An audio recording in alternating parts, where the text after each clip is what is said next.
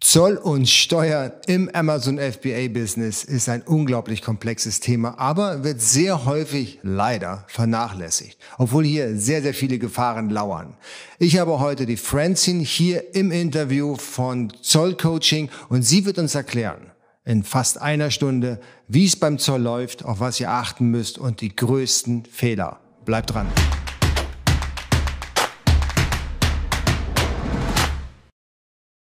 Francine, vielen, vielen lieben Dank für deine Zeit. Ne? Ich habe dich vorhin schon angekündigt, also ähm, dass es jetzt heute um ein wirklich spannendes Thema geht, und zwar um das Thema, was eigentlich so viele vernachlässigen und doch so, so unglaublich wichtig ist. Ne? Aber das liegt auch daran, aber da kommen wir später noch zu, woran es liegt, äh, weil jeder meint, er weiß ein bisschen was, ja, und alle, die ein bisschen was wissen, äh, das ist die Schnittmenge von ahnungslos und deswegen würde ich wirklich behaupten, dass wir da äh, gleich ins Thema einsteigen. Und zwar, meine erste Frage ist immer grundsätzlich, äh, wer du bist, was du machst. Und eine neue Frage für dich habe ich mir ausgedacht, warum du es machst. Warum ich das ja, mache? Genau. ja, genau. Also wer mich noch nicht kennt, ähm, ich bin Franzin Damholz. Ähm, ich bin ehemalige Zöllnerin und ich bin Juristin und mittlerweile ähm, bundesweite Expertin, wenn es um das Thema äh, Warenimporte optimieren geht, um ähm, Probleme mit dem Zoll zu vermeiden und halt auch um legal Zölle einzusparen. Das ist mein Lieblingsthema. Mhm. ähm, was mache ich sonst noch? Ansonsten schreibe ich auch hin und wieder mal äh, Fachartikel, zum Beispiel für die Handelsblatt, Fachmedien. Ähm, bin Brancheninsiderin für Zölle ähm, über Xing, die Karriereplattform genannt worden im Dachraum ja, ich habe auch schon ein Buch zu dem Thema UN-Kaufrecht veröffentlicht. Also bin, da ist ein bunter Strauß, wo ich so unterwegs bin. Ja. Okay, das hört sich sehr ja. spannend an. Du bist ja sehr umtriebig. Ne? Jetzt hattest ja. du gesagt, dass du beim Zoll gearbeitet hast. Wie muss ich mir das mhm. vorstellen? Du hast da im Büro gesessen, da kam dann Import von Jens Lindner, den kenne ich doch von YouTube. Den hau ich doch mal gleich eine Zoll-Nachschau rein. Oder wie nennt man das ja. bei euch? Ähm, genau, also ich habe ganz normal, ganz klassisch über den Zoll studiert, mhm. äh, drei Jahre. Das ist ein, äh, der Zoll bildet den gehobenen Dienst, wie es ja so schön heißt, dual aus. Das war damals in Münster. Und ähm, nachdem ich das fertig gemacht habe, kommst du auch relativ schnell in die Praxis. Ähm, bei mir war das dann auf einem Zollamt. Das ist ganz klassisch da, äh, wo die LKWs ähm, vorfahren auf den Amtsplatz, ja, Import, Exportseitig ja. und habe da ähm, relativ schnell auch schon äh, leitend ähm, Aufgaben übernehmen äh, müssen, weil das äh, Zollamt nicht stark besetzt war. Okay. Genau, und ähm, das habe ich ein gutes Jahr gemacht und danach, genau, bin ich dann in den sogenannten Prüfungsdienst gewechselt. Mhm. Zollprüfung. Mhm. Ähm, das muss man sich so vorstellen, wie die Betriebsprüfer vom Finanzamt, die kommen ja auch. und sowas gibt's auch beim Zoll, das heißt dann äh, Prüfungsdienst. Genau. Da wird, da wird dann der komplette Import angeguckt. Heißt von der Bestellung in Asien ähm, über die Verzollung, über deine eigenen Nachkontrollen bis hin äh, zur Finanzbuchhaltung äh, und Verbuchung. Komplett. Okay, also das heißt, äh, ihr geht jetzt wirklich nicht nur, oder der Zoll geht nicht nur rein auf Produkte, sondern ihr schaut euch den kompletten äh, Lieferweg an. Also. Absolut. Okay, gut. Der Rechnungsaufbau, der ja. Incoterm, was hast du wirklich bezahlt? Denn äh, bei einer Zollprüfung guckt der Zöllner ja nicht auf die Rechnung, sondern er guckt natürlich in die Buchhaltung, weil für den Zoll ist die Grundlage ja der sogenannte Transaktionswert, also das, was du wirklich gezahlt hast. Und das findet sich ja nun mal in der Buchhaltung wieder. Mhm. Genau, das ist so ein Irrglaube. Ich weiß, viele Unternehmen glauben immer, dass wenn die Ware durch ist beim Zoll, dann ist auch ähm, das Risiko, dass nachträglich was kommt, äh, hin dem ist äh, du nicht vielleicht, äh, äh, der eine oder andere dann halt schon, genau, aber dem ist jetzt nun mal bei weitem nicht so. Ne? Aber da sind wir schon bei einem super, super Thema und auch, glaube ich, bei einem super wichtigen Thema. Äh, wenn wir jetzt sagen, okay, ich bestelle die Ware jetzt aus, aus äh, Asien und die kommt dann rein und die kommt dann auch irgendwie durch, durch, ja. äh, durch den Zoll, ja, und da sehe ich dann, ich habe für 20.000 Euro bestellt Mhm. Aber ich muss dann plötzlich nur 1000 Euro Einfuhrumsatzsteuer bezahlen. Da weiß ich ja, äh, kann ich ja aus dem Kopf rechnen, da ist irgendwas jetzt nicht ganz so richtig. Ja? Richtig, genau. genau, so, dann gucke ich auf die Commercial Invoice und da hat mein Mr. Wong aus China, ja, mit dem ich ein gutes Verhältnis habe, der hat dann eben nur die Rechnungssumme auf der Commercial. Invoice äh, zur Hälfte angenommen. Ja. ja, also gerade so, dass es vielleicht für den Zöllner jetzt, wenn er drüber guckt, noch plausibel ist, aber natürlich mhm. deutlich weniger, als ich eigentlich bezahlt habe. Mhm. Ja. Gut. Es gibt viele, es gibt viele Spekulationen, warum er das tut. Ja, ich, es gibt, es gibt die, äh, den, den Glauben, dass er dir einen Gefallen tun möchte. Mhm. Das stimmt vielleicht auch, aber zuallererst will er sich selber einen Gefallen tun. Und zwar, er muss natürlich auch Exportsteuern bezahlen und die zahlt er nämlich dann auch nur zur Hälfte. Und in, in Asien ist es ja so, da wird äh, mit dem Thema Zoll ein bisschen lockerer umgegangen. Aus. genau. Und, und bei denen ist das wirklich der gute Ton und man muss es tatsächlich so machen, ja, damit man überhaupt profitabel bleibt. Und deswegen macht er das ganz gerne. Ja, du tust, wenn du, wenn du drauf bestehst, äh, bei deinem Hersteller, dass du die, den vollen Betrag auf der, auf der Commercial Invoice haben möchtest, mhm. dann tust du ihm damit keinen Gefallen. Und er wird alles tun, um dich zu überzeugen, dass der eben reduziert sein muss. Ja. Genau. Ganz genau, das stimmt. Mhm. Die ja. sind ähm, ähm, gerade im asiatischen Raum, die Lieferanten glauben wirklich, ähm, dass sie äh, dem Importeur damit was Gutes tun. Die haben halt ein anderes Rechtsverständnis ja. ähm, als, als so der, der, der, der durchschnittliche Europäer. Äh, der Bumerang kommt halt immer im Nachgang. Ne? Also es kann sein, dass, äh, dass die Ware erstmal durch den Zoll durchgeht, ohne dass das hinterfragt wird. Ja. Weil welche Handhabe hat der Zoll auch an der Grenze? Der kann nicht in die Buchhaltung gucken. Der weiß nicht, was wirklich bezahlt wird. Sowas kommt immer erst im, Nachtrag, äh, im Nachgang raus durch halt nachträgliche Zollprüfung, also das, was ich gemacht habe, wenn halt auf die äh, Finanzbuchhaltung geguckt wird. Ne? Mhm. Ich habe das mal gehabt, dass äh, DHL tatsächlich äh, den Zahlungsbeleg haben wollte, mit dem ich die Ware mhm. bezahlt habe. Also die ah, haben es ja. nicht geglaubt, dem Warenwert, mhm. und haben gesagt, ja, also okay dann äh, schick uns mal bitte die, die PayPal-Zahlung oder whatever. Ich glaube, das war damals ja. äh, PayPal habe ich das noch bezahlt. Ne? Genau. Mhm. Und als ich denen das dann geschickt habe, dann war auch alles gut am Ende des Tages. Ja, super. Ja, genau. ähm, aber wenn, also die meisten Händler können ja nichts dafür, dass der, dass der Hersteller in China einen falschen Betrag draufschreibt. Das, das macht er ohne mhm. Rücksprache. Was mhm. ist denn, was ist denn der beste Weg, ohne dass der Zoll dich durchschüttelt, ja, für ja. die falschen Angaben? Ja, ähm, wenn du ähm, erstmal hast du ja als ähm, Importeur oder als Geschäftsführer oder wie auch immer dein Geschäft ähm, konzipiert ist, immer eine Aufsichtspflicht. Also du musst das, was der Spediteur für dich äh, dort angegeben hat beim Zoll natürlich nachkontrollieren, ja. weil er vertritt dich nur. Ne? Er, mhm. er, in den seltensten Fällen, ich, ich kenne fast keinen, wird er für dich haften, wenn es Probleme gibt. Wenn dir das denn sowas auffällt, ähm, du deinen Steuerbescheid also in die Hand nimmst und siehst, oha, der Zollwert ist zu gering, dann musst du dich, dazu bist du gesetzlich verpflichtet, eigenständig beim Zoll melden. Na, das, äh, du beantragst dann einen sogenannten Steueränderungsbescheid. Und das ist auch nicht weiter schlimm. Mm, die Beamten dann vor Ort, die setzen das fest. Du schickst alle ähm, Handelsdokumente, also den Steuerbescheid, Commercial Invoice, Packing List äh, hinzu. Und ähm, dann wird äh, nachträglich äh, die Differenz an Zoll erhoben und dann ist es auch wieder gut.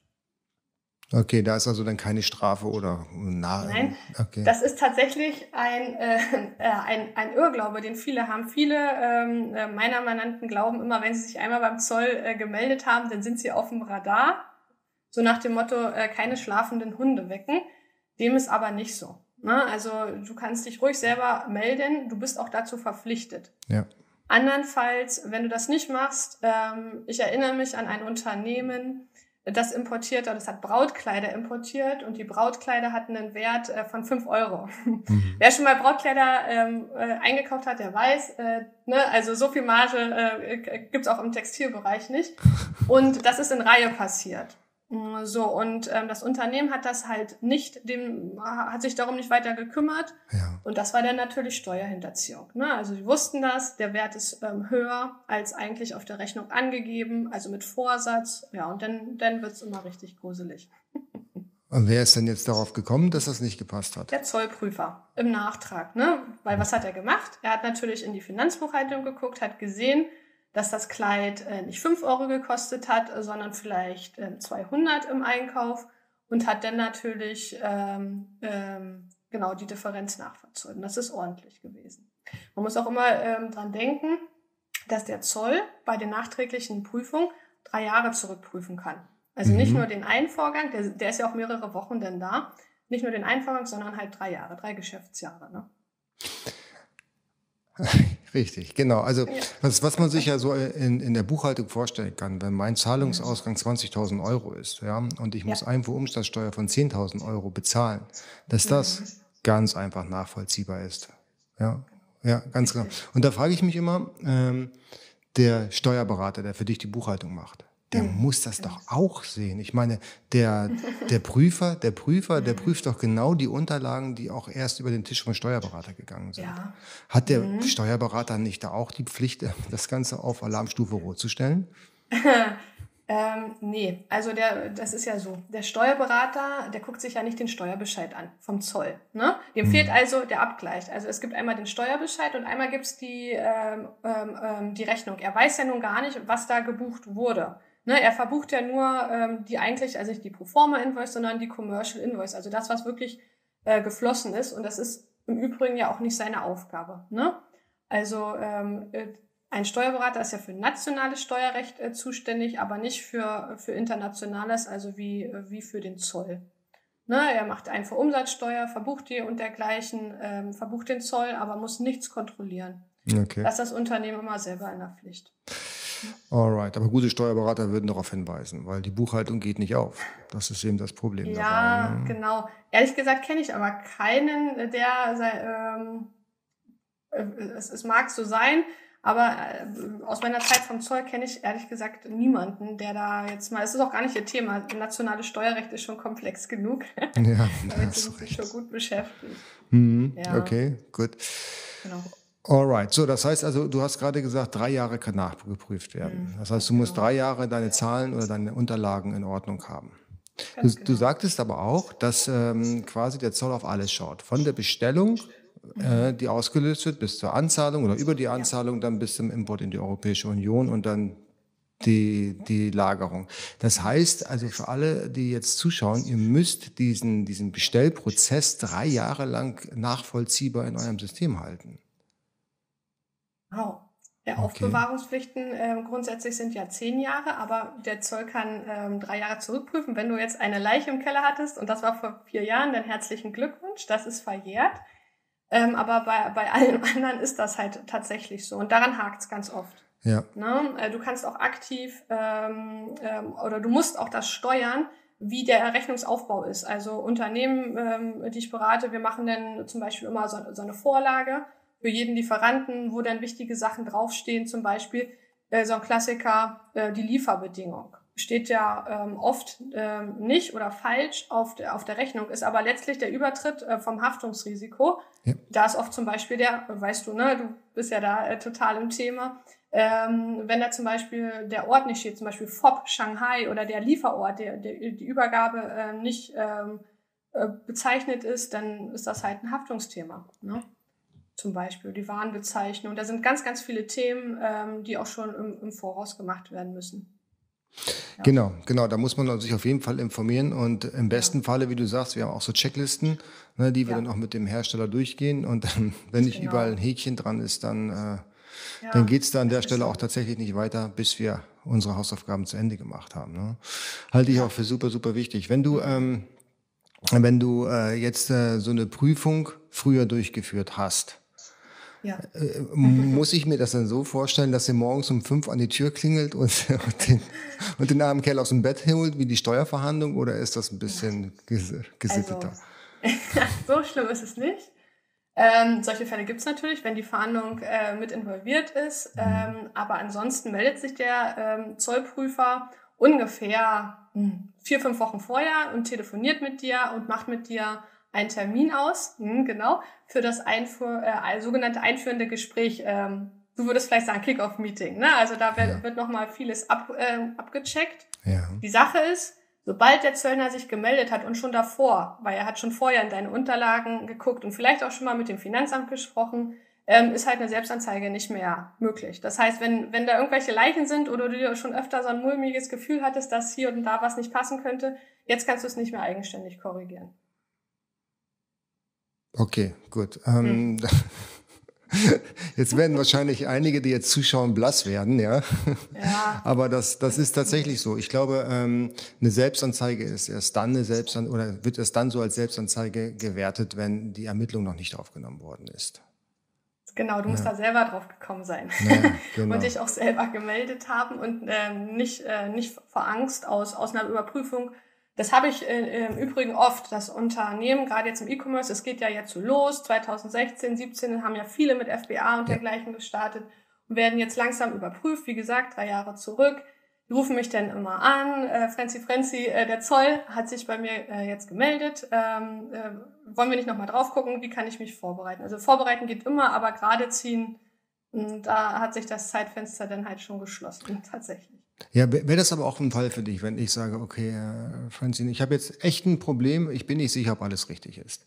Mhm. Äh, würdest, ja. würdest, du denn äh, vorschlagen, okay, wenn du dir so unsicher bist, äh, lass uns da einfach mal in deine Buchhaltung zusammen schauen und gucken, ob da Fall. die Prozesse ordentlich waren?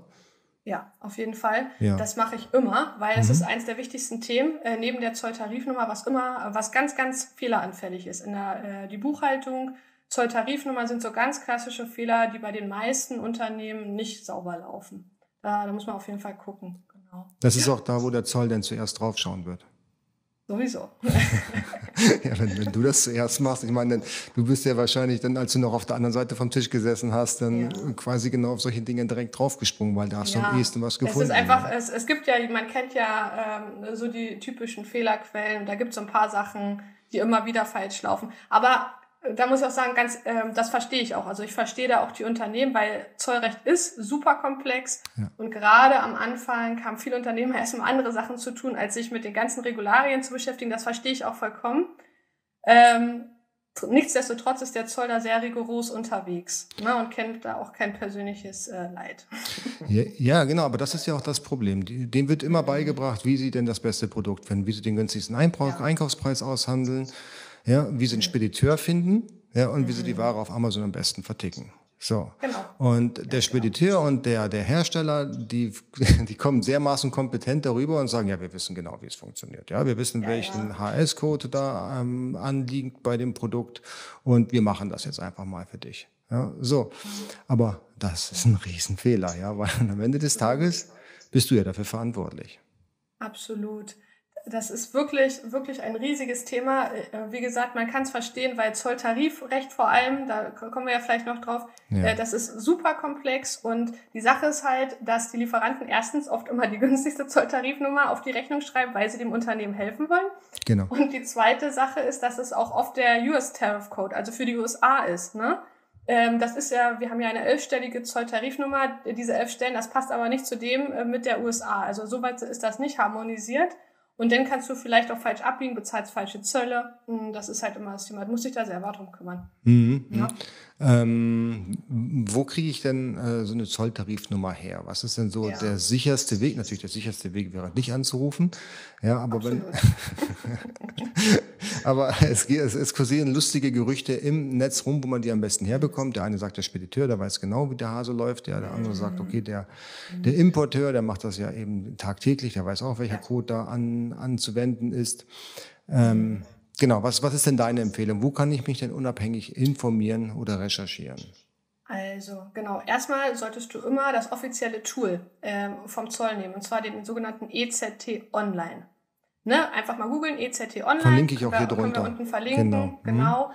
Das ist das offizielle Tool äh, vom Zoll, wo du die Zolltarifnummern finden kannst. Der ist tagesaktuell. Ja. So, ähm, die Spedition an sich, na klar, die bestimmt auch ähm, die Zolltarifnummer für dich, aber du musst, dir muss immer klar sein, dass die Spedition nie zu 100 Prozent deine Ware so gut kennen kann wie du selbst. Ja. Na, also zum Beispiel, wenn auf der Rechnung steht Wallet äh, für, für Geldbörse, ähm, weiß die Spedition noch lange nicht, ob die jetzt aus, aus, ähm, aus Echtleder ist oder aus Kunstleder und da liegt ordentlich was dazwischen vom Zoll. Mhm. Oder technische Parameter, wenn du irgendwas Elektrisches importierst, das ist alles super wichtig. Ähm, du hast die Möglichkeit, äh, beim Zoll ähm, nachzufragen. Du kannst das ähm, unverbindlich tun, aber Achtung, da kommt es dann halt drauf an, welche Informationen du auch lieferst. Das ist immer unverbindlich.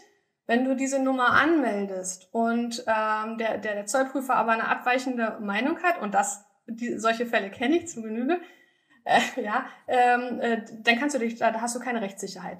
Du hast Rechtssicherheit, indem du dir die Nummer verbindlich vom Zoll festlegen lässt. Sowas gibt's. Verbindliche Auskünfte. Sind die, Kosten, sind die kostenlos oder muss ich die? Die sind bezahlen? kostenlos.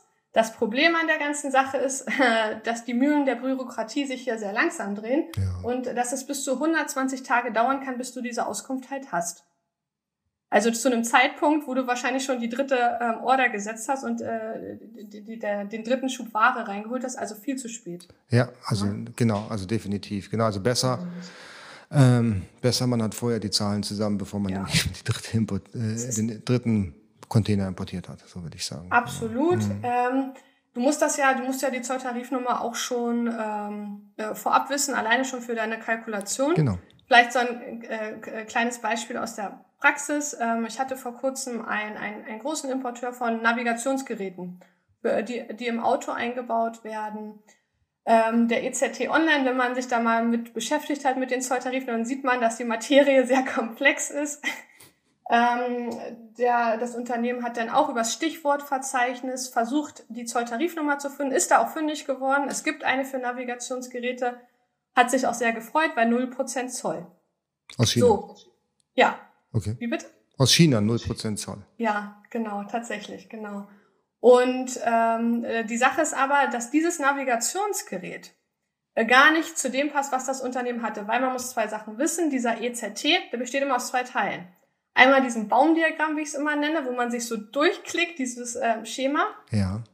Und dem zweiten Teil, da, der ist juristisch, voller Regularien, Rechtstexte, wo man sich durchgucken muss. So, und dieser, ähm, äh, dieses Navi konnte noch ganz viele Sachen. Das war ein Multifunktions. Es hatte einen Monitor und dergleichen, einen Audioanschluss. Genau. Und äh, wenn man diese Vorschriften gelesen hätte oder hätte es das Unternehmen, hätte es gesehen, dass das halt 14 Prozent Zoll sind und eben nicht null. Und damit war natürlich für die letzten drei Jahre die ganze ähm, Kalkulation dahin. Das heißt, der, der hat das Navigationssystem schon drei Jahre importiert mit dem falschen Zollsatz? Ja, mit null Prozent. Oh. So genau. Und wenn das, Das jetzt der. Zoll feststellt, dann gibt es im, im im besten Fall ein Bußgeld, im, im blödesten Fall ein Steuerstrafverfahren und halt Hinterziehungszinsen und die Nacherhebung an sich. Ja. Und, und einen, einen roten Haken hinter, hinter dem Unternehmensnamen So, das heißt, du hast dein Trust-Guthaben in einem Schritt gleich aufgebraucht, ja. Absolut, absolut. Und ähm, du hast dem Zoll damit auch bewiesen, ähm, dass Zolltarif nicht dein Lieblingsthema ist und wirst auch in, in Zukunft öfter kontrolliert werden. Ah, okay, ich verstehe. Okay, gut. Also das heißt, Ja. da sollte man auf jeden Fall schauen, wenn man sich nicht ganz sicher ist, auf jeden Fall deine verbindliche Ja. Aussage vom Zoll einfordern oder wenn es schneller gehen soll, einfach dich anrufen. Und du. Ja, genau, die das verbindliche Auskunft beim Zoll. Wie Mhm. gesagt, das Gute ist, die ist kostenfrei, das Doofe ist, die dauert ewig. Ähm, da muss man aber auch so ein bisschen gucken. Noch ein Beispiel aus der Praxis. Ähm, die ersten importieren ja jetzt auch wieder die Weihnachtsartikel. Ähm, Es Ja. geht ja langsam so los. Da hatte ich vor kurzem ein Unternehmen, die hatten, die hatten so Wichtel, um die man am Weihnachtsbaum ähm, anhängen kann. Und äh, wenn man das als Weihnachtsartikel, Festartikel importiert, dann hat das einen viel geringeren Zoll, als äh, wenn es äh, ein anderes konfektioniertes Teil ist, also aus dem, aus dem Gewebekapitel, ähm, ne, Gewebegewirke. Mhm. Aber was ist dafür wichtig? Wichtig ist, dass es, äh, dass man auch den, den weihnachtlichen Wert erkennt.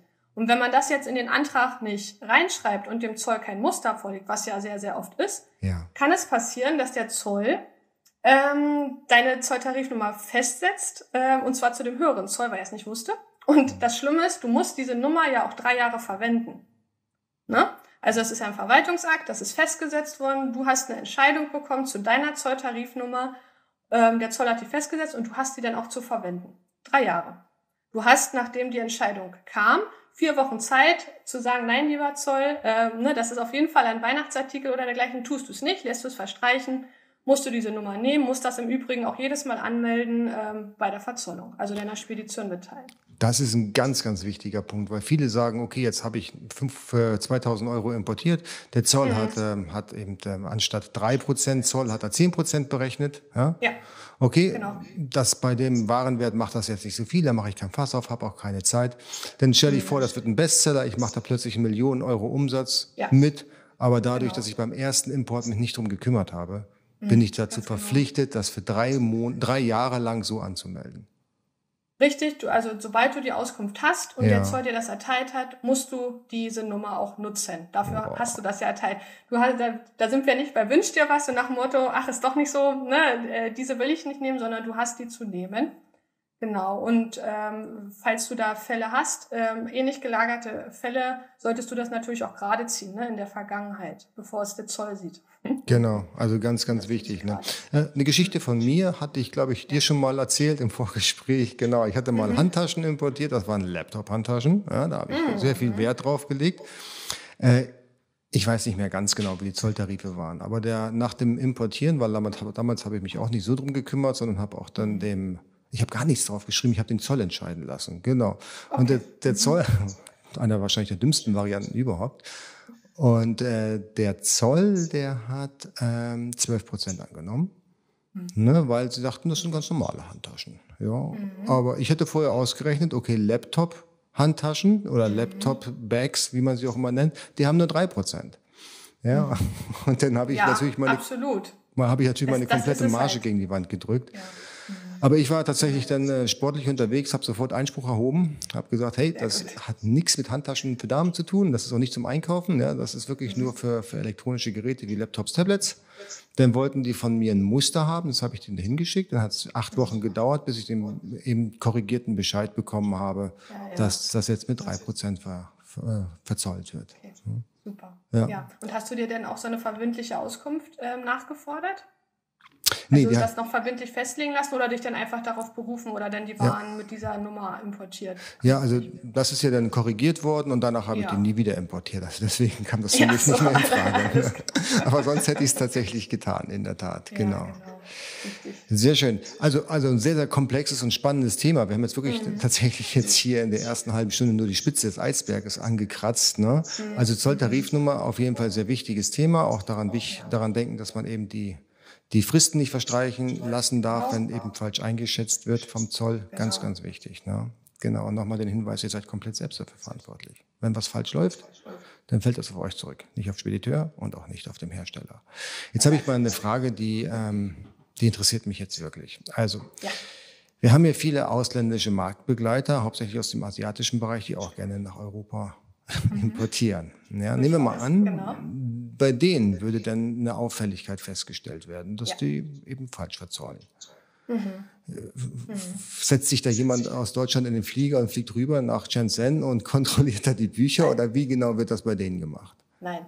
Also ein ausländischer Importeur, ähm, ein Chinese zum Beispiel, der hat, äh, der hat ja mehrere Möglichkeiten, wie er die Ware ähm, nach Deutschland bekommen kann. Fangen wir mal vorne an, dann wird es klarer. Entweder er hat ja eine Zweigniederlassung, der galantere Weg, ähm, und äh, eine eigene IORI-Nummer und äh, dann, kann, dann kann der Zoll bei seinem Steuerberater zum Beispiel vor Ort oder in seinen Räumlichkeiten, die er angemietet hat, äh, ihn genauso kontrollieren wie jeden anderen äh, deutschen Unternehmer auch.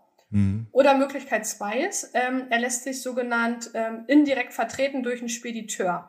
Das heißt, ähm, äh, der Spediteur macht das in seinem Namen, aber für Rechnung des Chinesen und wenn da Auffälligkeiten ähm, sein sollten, dann wird halt der Spediteur ähm, kontrolliert. Ne? Weil auf seinen Namen wurde ja auch die Zollermeldung abgegeben. Wie die das dann beide intern klären, wenn da was falsch gelaufen ist, das weiß ich nicht. Aber äh, Handhabe, die zu kontrollieren, gibt's durchaus. Ja. Okay. Genau. Welcher Spediteur macht sowas denn freiwillig? Weil ich meine. Auch viele. Ja, wirklich? Weil da ja, ist ja, ja, da ist ja, da sind ja die Probleme schon vorprogrammiert, wenn du ja, als. durchaus. Ja, durchaus. Es ist ein riesiges Thema. Ein, ja. ein großes, ein haftungsrechtliches Thema. Ne? Genau. Also ähm, äh, für die, äh, für die Spedition durchaus.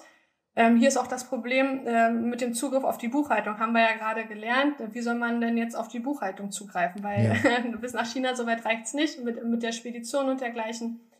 Vorerwerbergeschäfte hieß das damals, äh, das ist ein großes, großes Thema. Ne? Es okay. wird auch immer mehr, ähm, der Onlinehandel, der wird ja von Jahr zu Jahr auch äh, größer. Ist noch nicht abschließend geklärt, wie man da am besten vorgeht. Und komplexer und die finden auch immer irgendwelche Wege, die Ware dann, ich sag mal, über komische Incoterms ja. dann in die Europäische Union einzuführen. Ich denke nur an mhm. DDP äh, Delivered to Pay, das ist äh, auch ein Riesenthema. Vor allen Dingen letztes Jahr oder vorletztes Jahr äh, kam mir, glaube ich, jeden zweiten Tag dieser Begriff unter. Ähm, mhm.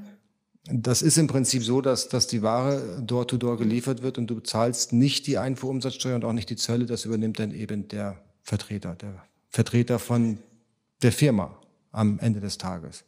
Also von dem ja, Versender. Mhm, ganz genau. Ein Riesenthema. Davon mhm. rate ich immer ab, ähm, weil du nicht mehr nachweisen kannst. Delivered, Duty Paid, also Zoll bezahlt, äh, für den, wer es noch nicht kennt. Ja.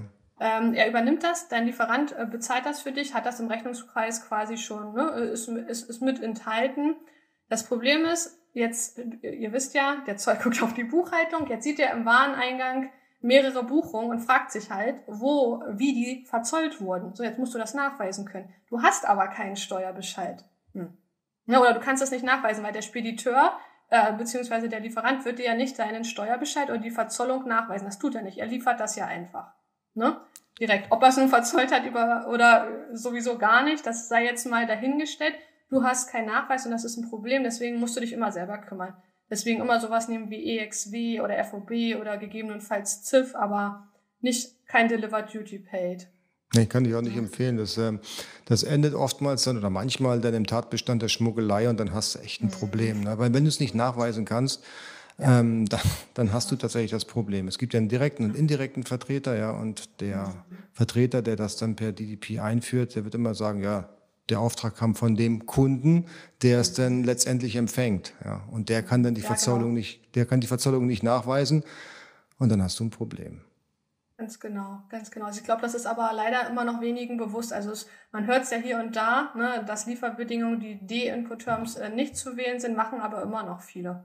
Ja, weil ähm, ja, ja, Gier, frisst, Gier frisst Gehirn, weil das ist so unglaublich billig, weil er zieht natürlich dann auch nochmal seinen Profit daraus aus der ganzen Geschichte. Ne? Also das ist jetzt nicht so, dass er, dass er das kostenlos anbietet, der Hersteller in, in Asien, mhm. sondern der hat da auch nochmal eine ordentliche Marge bei, bei der ganzen Geschichte. Ne? Genau, aber, aber wenn, ich, ja. wenn mir das jetzt nicht bewusst ist, jetzt hört jemand hier das Interview und äh, ja. denkt, oh verdammt, ich habe jetzt alles per DDP importiert. Mhm. Was macht, mhm. was macht der denn jetzt? er kann wahrscheinlich erstmal nachts nicht gut schlafen.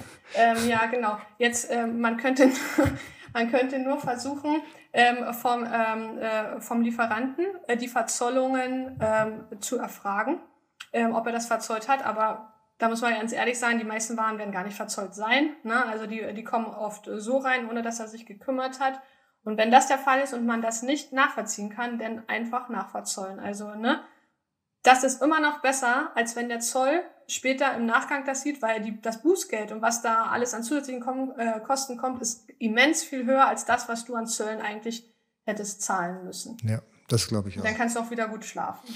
Genau, wenn du das, wenn du das auf die Reihe gekriegt hast, ne, weil ähm, ansonsten kannst du da echt irgendwann mal Probleme bekommen. Ja, ja. Dann sind alle Alarmglocken auf dunkelrot. Genau. Ja, genau. es kann gut gehen, ja, es muss aber nicht gut gehen. Wie, ist, wie ist denn so deine Erfahrung? Tendenziell wird jetzt mehr geprüft oder, oder ist jetzt, ist jetzt durch die, durch, äh, ich sag mal, den massiven Aufbau von FBA-Konzept mhm. eben jetzt einfach alles überfordert und es wird tendenziell prozentual weniger geprüft? Also, es äh, ist natürlich immer subjektive Wahrnehmung. Ähm, ich weiß noch, wo ich beim Zoll angefangen habe. Das, ähm, da hat man jetzt schon die Entwicklung gemerkt. Der Zoll arbeitet ja mit, mittlerweile mit IDEA. Also es ist eine, ist eine Auswertesoftware. Der kann sich also über, da, über deine EORI-Nummer ganz schnell alle Importe ähm, mit gleichgelagerten Waren ziehen und die filtern und dergleichen. Ja. Das war ja, ne, vor ein paar Jahren war das ja noch gar nicht so möglich. Dadurch kann er natürlich auch ähm, viel schneller kontrollieren, als wenn er jeden Steuerbescheid jetzt einzeln in die ähm, Hand nehmen wird. Deshalb wird auch ähm, der Kontrollumfang ähm, zunehmen. Zumal es jetzt auch ähm, demnächst, ähm, oder eigentlich sollte es schon dieses Jahr da sein, Atlas Impost gibt. Das ist sowas wie ein Archiv. Ähm, jedes Mal, wenn du, äh, wenn die Spedition jetzt für dich anmeldet beim Zoll, dann muss sie die Unterlagen ab 21, 2021 proaktiv halt vorlegen. Das heißt, der Zoll hat dann die Möglichkeit, ähm, schon direkt in die Rechnung zu gucken. So, und da sind wir wieder beim Thema Rechnungsaufbau und dergleichen. Äh, wird's da, äh, gibt's da Probleme oder kann der Zöllner die Ware nicht anhand der Rechnung bestimmen? Macht er vielleicht einen Container auf? Das verzögert alles deine Importe oder der stoppt sogar mal, weil er Zweifel hat, holt sich ein Zertifikat. Deswegen super wichtig, dass das alles passt. Das waren jetzt zwei sehr, sehr gute Stichpunkte. Ähm, der eine Stichpunkt war, wie muss eine Commercial Invoice aufgebaut sein, ja. damit äh, der Zöllner, der es äh, kontrollieren soll oder möchte ja. oder könnte, dann ja. eben ähm, es nicht tut. Ja, wie kann man mit einer Commercial Invoice überzeugen, dass es alles okay? Und ähm, genau die zweite Sache sind die Zertifikate. Aber fangen wir jetzt mal mit der ersten Geschichte an. Also mhm. was ist wichtig auf einer Commercial Invoice, dass äh, der Zöllner tatsächlich jetzt mhm. da nicht weiter gräbt in ja. der ganzen Geschichte? Genau. Als erstes immer das Allerwichtigste ist die Nämlichkeit der Ware, heißt das immer so schön im Amtsdeutsch. Das heißt, ähm, auch ein Dritter muss anhand dessen, was auf der Commercial Invoice steht, erkennen können, äh, was es für ein Produkt ist. Mhm. So. Manchmal steht's ja da, ähm, so ganz grob, aber ganz oft fehlt zum Beispiel das Material. Das ist ja super wichtig für die Zolltarifnummer. Wallet hatten wir ja gerade das Beispiel, ja. ne? Äh, da, da fehlt ja noch Made of PU oder was auch immer, sowas muss halt hinter. Wenn du richtig gut bist, packst du auch noch ein, ein, ähm, ein Bild dabei und vielleicht sogar eine Artikelnummer, die man dann auf, ähm, auf Amazon oder dergleichen finden kann, damit man sich sein Produkt anguckt. Oh, das gut, beschleunigt alles Rückfragen oder stoppt Rückfragen, ja. weil der Zollner kann jetzt selber gucken. Ne? Mhm. Das ist wichtig. Ähm, denn äh, das natürlich niemals eine Proforma-Invoice sein. ähm, auch so ein Klassiker, ne? Äh, weißt du, ähm, wenn du ein Kaufgeschäft hast oder der, ähm, äh, dein asiatischer Lieferant dir das schickt und du hast das gekauft, dann hast du das ja nicht zur Ansicht bestellt und schickst es eventuell wieder zurück. Das ist eine Proforma. Sondern es ist eine Handelsrechnung, eine Commercial Invoice. Wenn die, wenn du da nicht Commercial Invoice äh, draufstehen hast, dann kann der Zoll zum Beispiel den Wert anzweifeln. Mhm. Meinetwegen ist das ein Ansichtsexemplar, du weißt noch nicht, ob der Wert passt, ne? du schaust dir das erstmal an, da kommt noch eine zweite äh, Teilzahlung oder dergleichen.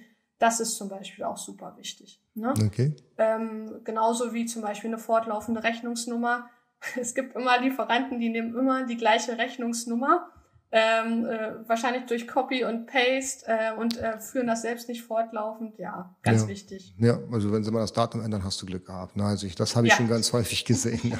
Oder manchmal schicken sie mir die Commercial Invoice dann auch als Excel und sagen, druck's doch selber aus. Ja, ja. ja. Alright, mhm, okay. Ja, ja, ja. Kann man sich ja schon mal vorstellen. Oder gib dir selber deine Nummer, genau. Also das, die Commercial Invoice ist ganz, ganz wichtig. Genau. Mhm. Wie, ähm, wie siehst du das denn? Es gibt ja LCL, ja, also Less Container Load und äh, FCL, also Full Container mhm. Load. Mhm. Bei Full Container Load ist klar, da sind nur deine Waren drinne. Ne? Dafür kannst du auch gerade stehen. Da hast du im besten Falle noch alle Zertifikate und das ist auch nicht giftig. Ne? Äh, mhm. Und bei LCL, da bist du ja mit allen anderen dann irgendwie zusammen in einem Container. Hältst du das für ein potenzielles Risiko oder sagst du, das kann man ruhig machen? Also am Anfang kann man das natürlich machen. Ne? Zur Wahrheit gehört ja auch, dass nicht jeder gleich einen ganzen Container importieren kann. Die meisten fangen ja, ähm, das ist gar nicht möglich. Sei denn, du bist ja kapitalstark unterwegs, dann, dann vielleicht doch. Du weißt halt nie, was mit drinne ist. Ne? Also das, ähm, ähm, ich kenne viele ähm, äh, Fälle, wo die Ware denn gestoppt wurde, weil irgendwas anders aus dem Container ähm, mit überprüft wurde durch ein Container-Screening oder gleichen. Das Risiko hast du halt immer. Ähm, damit muss, damit muss man aber leben. Das gehört halt am Anfang so dazu. Später am besten immer sich unabhängig machen. Also den eigenen Container voll und nicht Waren von anderen mit drin haben, weil du weißt halt nie, was, äh, was der Container noch so geladen hat. Ne? Hm, ja, so eine Überprüfung kostet Geld. Das heißt, wenn jetzt der ja. Container gestoppt wird und die Ware wird dann auseinandergenommen, das dauert vielleicht eine Woche, mhm. dann äh, muss ich das ja bezahlen. Ich kriege ja mal irgendwann dann von Zoll oder von ja. dem, der das, der die Ware einlagert, eine Rechnung. Mhm. Mhm. Genau. Ist unschön. Ja, okay. Aber Definitiv. das ist, ist ja nun mal so. Aber wenn ich jetzt ähm, LCL habe, ja, und meine Ware wurde gar nicht angezweifelt, sondern die von einem Container äh, von einem, ja. der, mit dem ich den Container geteilt habe. Ja. Muss ich denn, bin ich denn mitgegangen, mitgefangen, muss ich denn auch die, die Lagerung bezahlen oder wird darüber hinweggesehen? Also solche Fälle sind mir nicht bekannt, wo, wo, wo das mitgezahlt werden muss. Vielleicht ja. hängt das auch so ein bisschen von Spedition zu Spedition ab, wäre aber auf jeden Fall sehr unfair. Ja, genau. aber ähm, kenne ich jetzt nicht. Okay. Also, aber die, die Ware hängt definitiv fest mit allen hängt, anderen dann. Genau, die, ähm, die hängt, das ist ja immer das Schlimme und manchmal dauert es auch einfach ewig. Wenn da irgend noch ein Muster oder dergleichen ähm, gezogen wird oder es zu irgendeinem Institut ähm, eingeschickt werden muss, dann kann der Rücklauf ja auch mal durchaus vier, fünf Wochen, so kenne ich das noch. Ich erinnere mich an Wein, Weinimporte, da, da war das ganz, äh, ganz oft so, ähm, dass äh, dann halt länger festhängen. Und dann wird's halt verwahrt, entweder ähm, bei, bei deinem Spediteur oder halt direkt am Amtsplatz beim Zoll ne, oder in in einer Lagerhalle beim Zoll, das ist ja äh, auch möglich.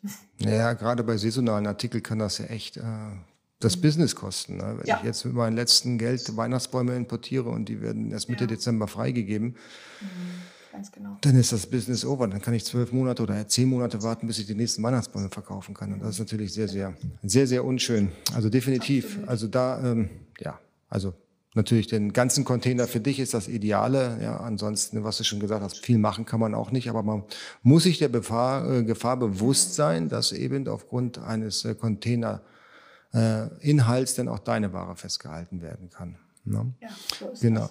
Äh, festgehalten wird äh, wann? Also natürlich, wenn die Commercial Invoice nicht passt, wenn das nicht eindeutig ist, aber auch äh, wenn jetzt geöffnet wird und oder Produkte, die ihr ganz genau. besonders auf der Liste habt oder wie mhm. geht das? Wie funktioniert ja. das? Also das, da gibt es natürlich ganz, ganz viele Gründe. Manchmal ist das so, dass die EU, ähm, das kommt direkt aus, äh, aus Brüssel, von der Kommission, bestimmte Waren schwerpunktmäßig kontrollieren würde. Solarglas kennt jeder, ne? Die mhm. Fälle ähm, ich hatte auch mal, ähm, das habe ich letztens irgendwo noch gepostet, dieser Fall mit den äh, Bommeln aus Katzen- und Hundefällen.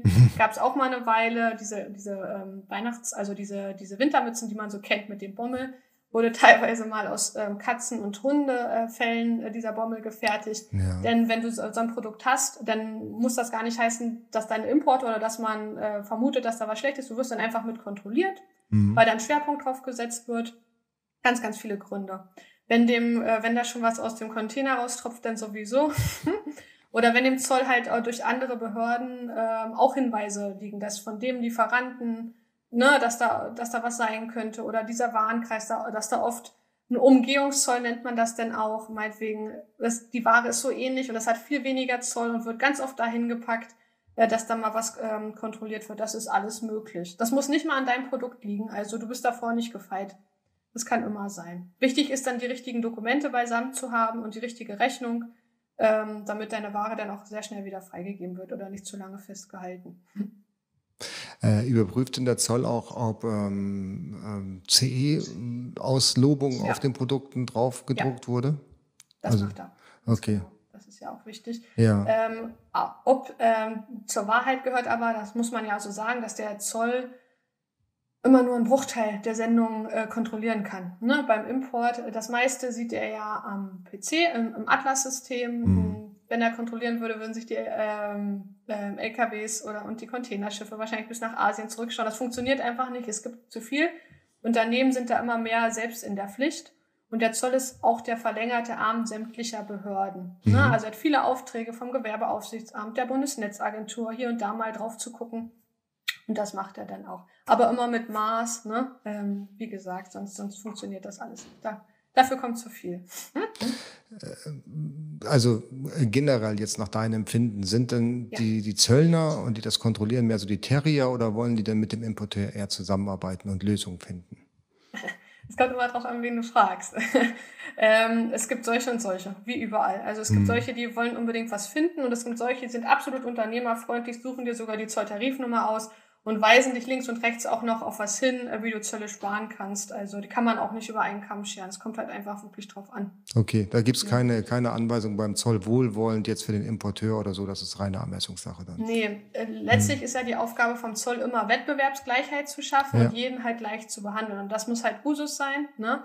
Zölle sind ja immer da, um den europäischen Markt äh, vor Billigimporten zu schützen. Umso höher der Zoll, umso mehr äh, Konkurrenz gibt es. Ähm, äh, äh meistens Solarglas, ein super Beispiel gewesen. Ähm, genau, und äh, es geht immer um nur um, um Gleichheit. Ja. Deswegen sollen alle auch gleich behandelt werden. Ja, auch, auch Elektrofahrräder zum Beispiel. Ne? Ich glaube, da liegt ein Anti-Dumping von 70 Prozent drauf. Ja, bin genau, ich Fahrräder. Ja, bin Fahrräder ich, ist ganz gut. Ja, bin ich ja fast genau. umgefahren. Ja, ja, das ist so.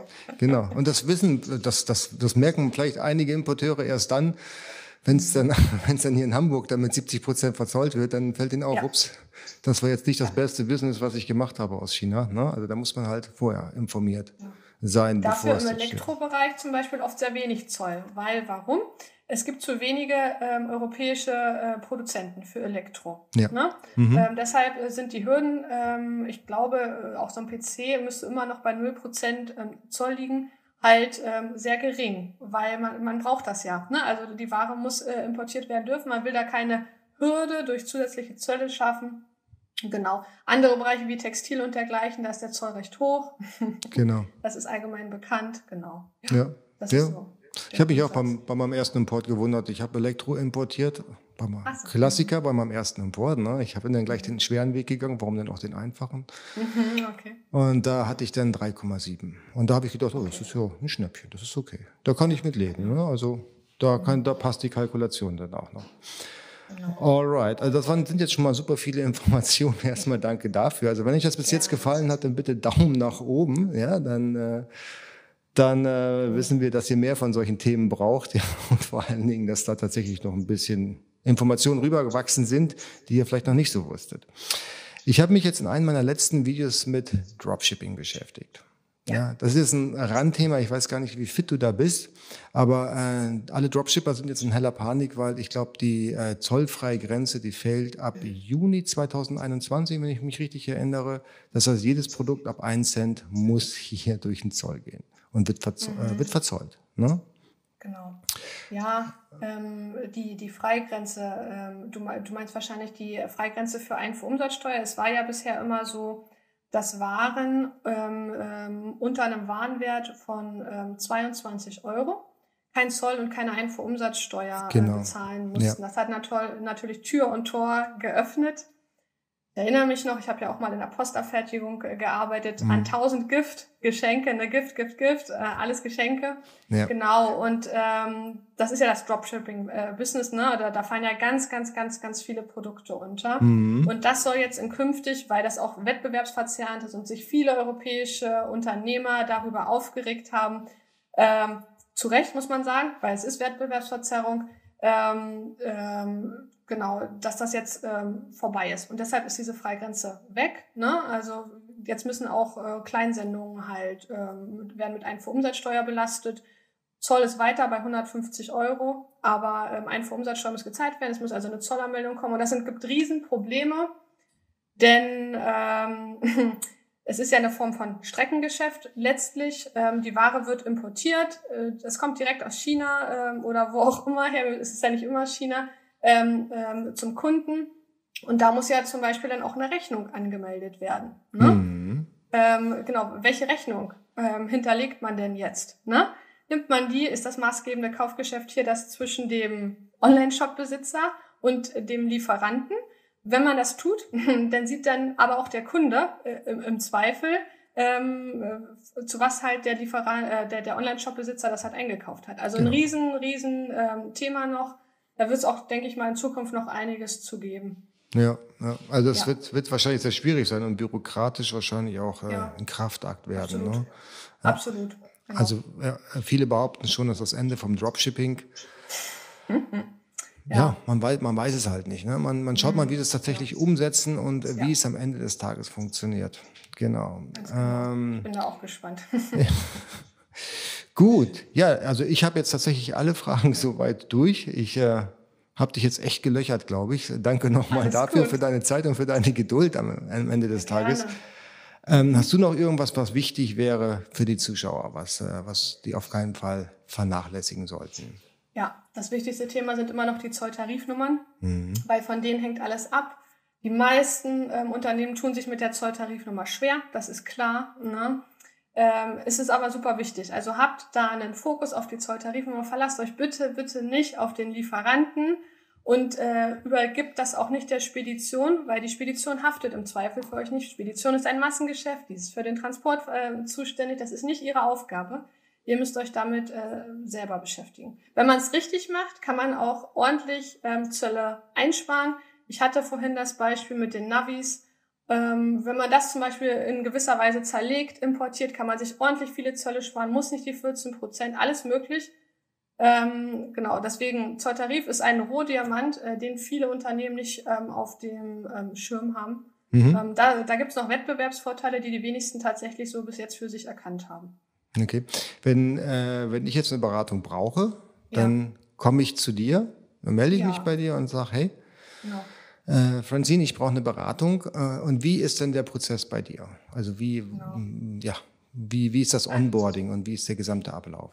Ja, genau. Also äh, das Erste, was wir dann immer machen, ist erstmal uns zusammenzusetzen, einen Termin zu machen für ein, ähm, ein unverbindliches Erstgespräch. Ähm, da schauen wir erstmal drauf, ähm, was es überhaupt äh, für Probleme gibt äh, und welche Risiken du da hast. Und äh, dann schauen wir ähm, anhand deiner Risiken, ob eine Zusammenarbeit überhaupt Sinn macht.